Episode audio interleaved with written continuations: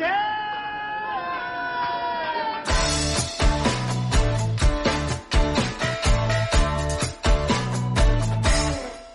客官来了，您呢？说是嬉笑怒骂，京字京韵，老北京字里行间，品茶听书，逗你笑。本节目呢由喜马拉雅 FM 独家播出啊！感谢您收听老北京茶馆我呢是喜马拉雅上最会讲北京故事的丁爷。咱们呀，接着上回书的给您讲。上回书咱们说到雷永吉突袭长安城，桑显和投降刘文静。啊，这个屈突通一天之内连续接到三个探马来报：第一个报长安城被攻破了；第二个报桑显和投降了；第三个报报报那个您您您您家里人都被李渊给抓起来了。哎呦，轰隆隆隆隆隆隆！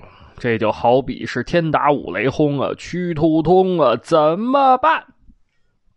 屈突通眼前呀一阵一阵的发黑呀，他在心里头念着自己的名字：屈突通啊，屈突通，你怎么办呢？屈突通今年五十九岁了啊，为大隋朝效力四十多年了，你现在怎么办吧？那屈突通到底做了什么决定了呢？您别着急啊，咱们呢老规矩，我呢给您沏上一杯茶，您听我慢慢的白话。这个屈突通啊，自己个儿也琢磨说怎么办呢？投降？这不行啊！自己眼看就六十岁的人了，一辈子英名，这一投降就全毁了。那不投降，和李渊死战到底。哎呀，也不行啊！现在自己个手头就三四万人李渊大军三十万，这个比例悬殊忒大了啊！就算是诸葛亮在世，也很难三四万人战胜三十万人，难，嗯。那咋办呢？眉头一皱，计上心来。听说啊，隋炀帝杨广正在洛阳和瓦岗军李密那儿打仗呢。那我屈突通是隋朝的大将啊，我我要不帮我主子杨广打瓦岗军吧？哎，想来想去，想去想来，也就这一条路了。于是乎，屈突通点齐兵马，呃，数了数啊，一共就剩三万五千人，留下五千人镇守河东城，带着三万人去洛阳，啊，支援隋炀帝杨广。这个家当啊，也都带上，啊，屈突通想好了，反正现在老哥一个啊，家眷。老婆孩子都被李渊抓了，自己几十年的好朋友大将桑显和投降刘文静了啊！那自己在这河东城也没什么牵挂，所有的军需用品，呃，能带走的都带走。整理停当，屈突通一声令下，出发。这个出发啊，三万多人。这个 淅淅沥沥的，这个也也也也也挺慢的啊。屈突通呢，反正也也也不着急吧。嗯，蔫头耷了脑，骑着马一路嘚儿哒嘚儿哒啊。饥餐可饮，小行夜宿。没几天，来到了蒲坂城。啊，这个蒲坂是什么地方呢？啊，就是现在呀。山西省永济市西南，大概就是十多公里，有这么个地方。现在呢，您去，呃，有这个蒲州古城遗址。据说啊，说说这地方那可了不地。在三国时期，西晋著名的历史学家皇甫谧写过一本历史书，叫《历代帝王事迹》，啊，里头记载的叫什么？叫做这个尧旧都在蒲，舜都蒲坂。啊，这个啥意思呢？就是说尧帝当时把天下分为九州。自己个儿住在蒲这个地方，后来舜继位了，把中国划分为十二个州，啊，订立自己的都城在蒲。这个时候呢，蒲就已经叫蒲坂了。当然啊，后来有什么洛阳啊、长安啊，啊，名气越来越大，就没有人知道有个蒲坂城了。但是呢，还有一件事儿。啊，给蒲坂城、蒲州这个地方添了几分神秘的色彩啊！同时呢，也有很多的考古探险的人，秘密的来到蒲州这个地方。那他们在找什么呢？中国古代有一本奇书叫《易经》，对不对？哎，《易经》里头说：“牛象坤，坤为土，土生水。”在《唐会要》里头记载，叫什么？叫铸铁牛置于河岸，震慑黄河，以阻水患；铸造铁人，平衡阴阳，立七星铁柱，链接天宇，以定国运。啊，就是说，在蒲州这个地方铸造铁牛镇水，铸造铁人平衡阴阳，铸造七星铁柱。啊，这个铁柱子连接上天，稳定国运。所以呢。很多的玄学、神秘学，呃，研究者吧，啊，都来探索这个铁牛、铁人和七星铁柱。哎，结果呢？哎，结果就是什么也没找着，没瞅见铁人，没有铁牛，也没有铁柱子。难道这些个就只是个传说吗？啊，在一九八八年。一道神秘的命令，又有大批的考古力量集结在蒲州城遗址，啊，开始了更为细致的探索。呃，一九八八到一九八九，先后啊有三支考古队来到蒲州城，这个还是没什么收获啊。在一九八九年七月份，突然。一支考古队在蒲州古城遗址距离不远的地方，发现一铁疙瘩啊，埋在土里头。这铁疙瘩挺奇怪，上面呢好像有人工铸造的图形图案。于是啊，考古队啊组织挖掘。原来这个铁疙瘩呢，只是冰山一角，越挖越深，越挖越大，越挖越深，越挖越大，最后整体的挖出了一只铸铁的铁牛。这只铁牛高大概两米，长约三米，宽一米五。牛头向西，牛尾巴向东，面向黄河。牛的前腿做蹬地状，后腿做。蹲伏状，仰着脑袋，一对翘犄角，尾巴上拖着一根大铁轴，铁轴上头有装饰花纹啊，包括什么连珠纹、棱花纹、卷草纹、莲花纹啊。这个铁牛的出现，证明所有的民间传说都可能是真的。于是乎呢，考古队赶紧向上级打报告，请求增加人手。结果没几天啊，稀里呼噜，稀里呼噜，稀里呼噜，整整派了一个连的工兵，对周围方圆几公里进行挖掘。结果呢，哎，还真是有收获，挖掘出四只铁牛、四尊铁人、六根铁柱和四座铁山。啊，关于这个铁牛呢，其实根据历史的记载啊，应该是八只。那这个。哎呀，这这这怎么就出土了四只呢？据说啊，确实是，呃，知道还有四只，可是呢，不是不想挖，而是不敢挖了。那这又是为什么呢？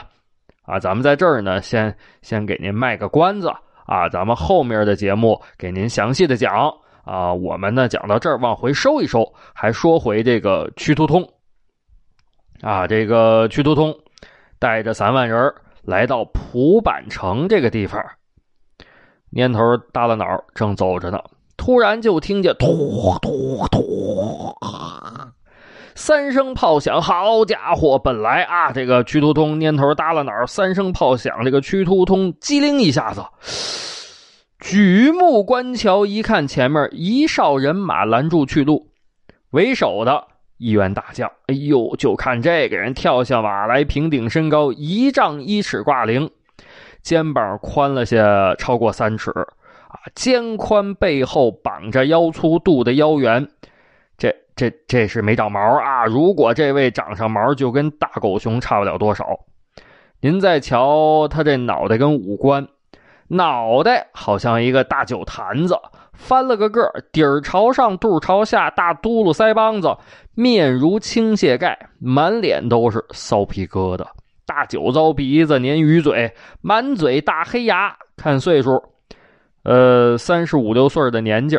头上戴着冰铁盔，身穿冰铁甲，骑着一匹大黑马，手里头一把和善板门大刀，身子后头竖着一杆大道旗。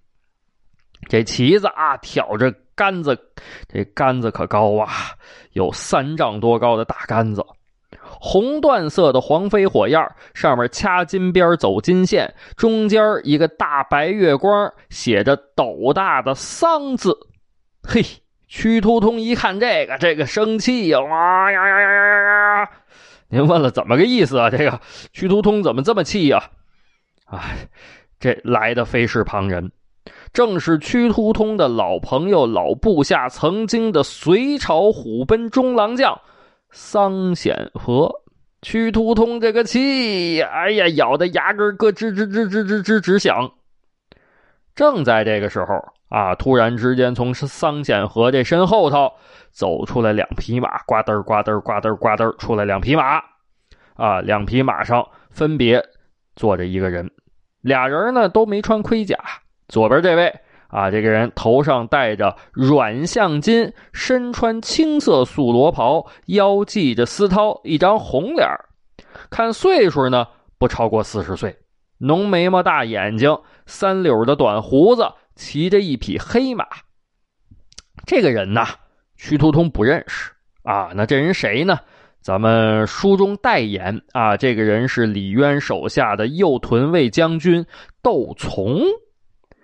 可是呢，这位窦从啊，今儿个一没拿枪，二不配剑。屈突通呢，看着有点奇怪，这两军打仗来这么一个啊，穿的穿的很随便。啊，也没有什么顶盔贯甲、罩袍束带、系甲蓝裙，也没有，手里头也没有长兵器，腰上也没有短兵器。再看看右边这人，屈突通可认识啊，就看见这个人三十岁左右的年纪头上戴着哎白缎的扎巾，胳膊上是白缎的箭袖，腰里头系着大带，外披英雄氅。这人长得挺漂亮。面似银盆，有点黑胡须，但是修剪的很短，显得很利索。骑着一匹白马，啊，右边这人，咱说了，屈突通认识啊，谁呢？真不是旁人啊，是屈突通的儿子屈突寿。屈突寿提马上前，在距离屈突通的马几米远的地方一蹬这个马缰绳，吁吁吁吁吁，把马勒住了。然后呢，跳下马来，紧走几步，来到父亲屈突通的跟前撩衣服，扑腾跪倒在地，说道：“呃，父亲大人在上，请受孩儿一拜。”屈突通啊！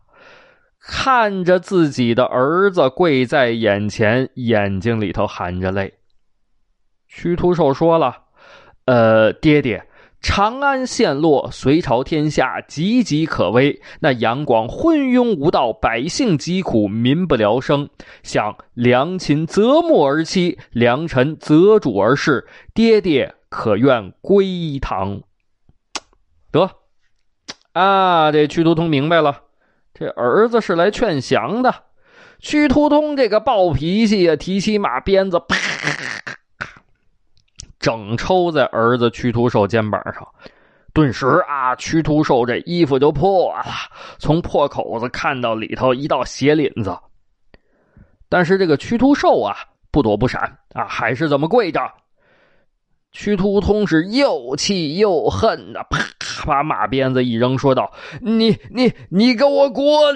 从此以后，你我不再是父子，是是两国的仇人。”这时候呢，那没毛的大狗熊啊，桑显和一提马，哎呀，突突突突突上来了。桑显和说了：“呃，哎，我说屈突大人，长安城都没了。”隋朝气数已尽，咱俩都是关中人，咱不投降还能上哪儿去？你你不投降可以，那我那我可喊你的士兵投降了啊！到时候你你的士兵都投降了，就剩你老哥一个，你还能干啥？说话之间，桑显和扯着大嗓子就喊：“哎，我说兄弟们！”我是桑显和，隋朝啊已经完了，我已经是唐军的将军了。唐军这边可好了，吃的也好，待遇也好，你们赶紧过来吧，咱都是老兄弟了，我保你们平安。好家伙，这这桑显和这大嗓门一喊，对面一看，哎呦，可不是吗？这不是桑将军？哎，听说还挺好的。哎呀，是这个呃，吃的也好啊，这待遇也好。是啊，这不光是桑显和呀，桑显和后头还有已经投降的好几千人呢，也都喊是啊，兄弟们过来吧。这个屈突通的军队里头，人心可就乱了。就看见屈突通长叹一声：“唉，罢了，罢了！”腾腾跳下马来，面向东南方向，倒头便拜：“主上啊，臣心有余而力不足，臣之忠心，天地可见呐！”说完之后，腾，以头触地，长跪不起。那边啊，屈突通的儿子屈突寿赶紧上来搀扶起老父亲。桑显和呢，收编了剩下的屈突通的士兵。啊，一声铜锣响，他收兵。咱们路上无话啊。三天之后，桑显和、屈突通、屈突寿、窦从一行人等来到长安城。那这时候，长安城里头，李渊正干什么呢？啊，由于时间的关系，咱们今儿个就讲不了了啊。下一集咱们接着这个给您往下讲，您可一准儿来啊。